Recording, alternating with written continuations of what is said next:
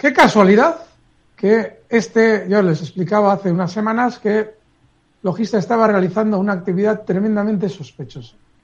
Cuando a ustedes les hablen de noticias fundamentales, tengan en cuenta que el desplazamiento del precio es mucho más importante que cualquier información que teóricamente ya conoce todo el mundo y por eso la conocemos nosotros.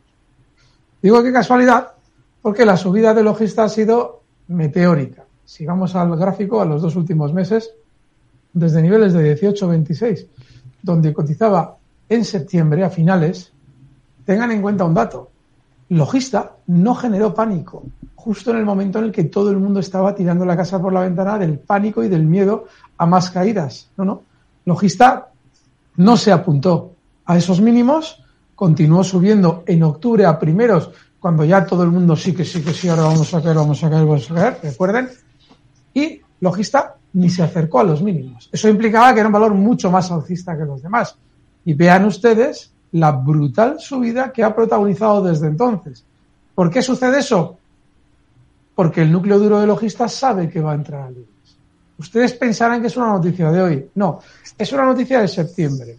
Solamente que ustedes no la conocían. Por eso yo estas semanas atrás, cada vez que les hablaba de Logista, les decía, ya verán ustedes por qué esto sube. ¿Por qué esto sube? Y esto sube también lo explicábamos en un Twitch hace unas semanas con Laura Blanco, porque cuando un valor va a entrar en el IBEX, su núcleo duro lo sabe siempre de antemano.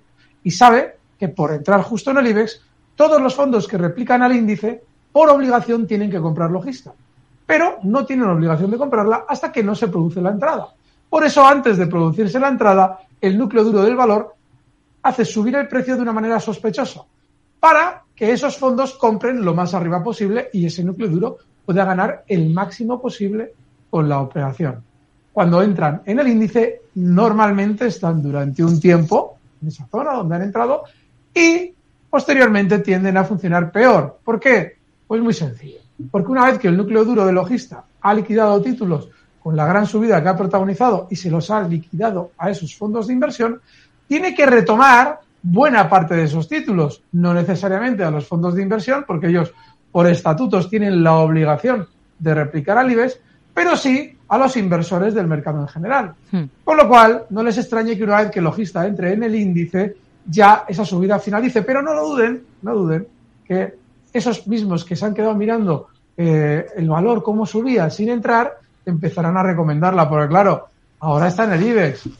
Pues ya no es el momento. Podrá subir más, es probable que no, por lo que les he explicado, eso es núcleo duro de logista tiene que recomprar títulos y para eso lo hará probablemente descender, pero vean qué sospechosa es la subida, porque casualmente de los 150 valores del mercado español, el que más ha subido ha sido, qué casualidad, logista.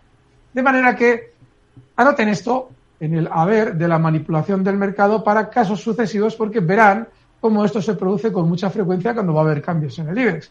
De hecho, yo llevo toda la vida explicándolo y ven cómo se sigue produciendo.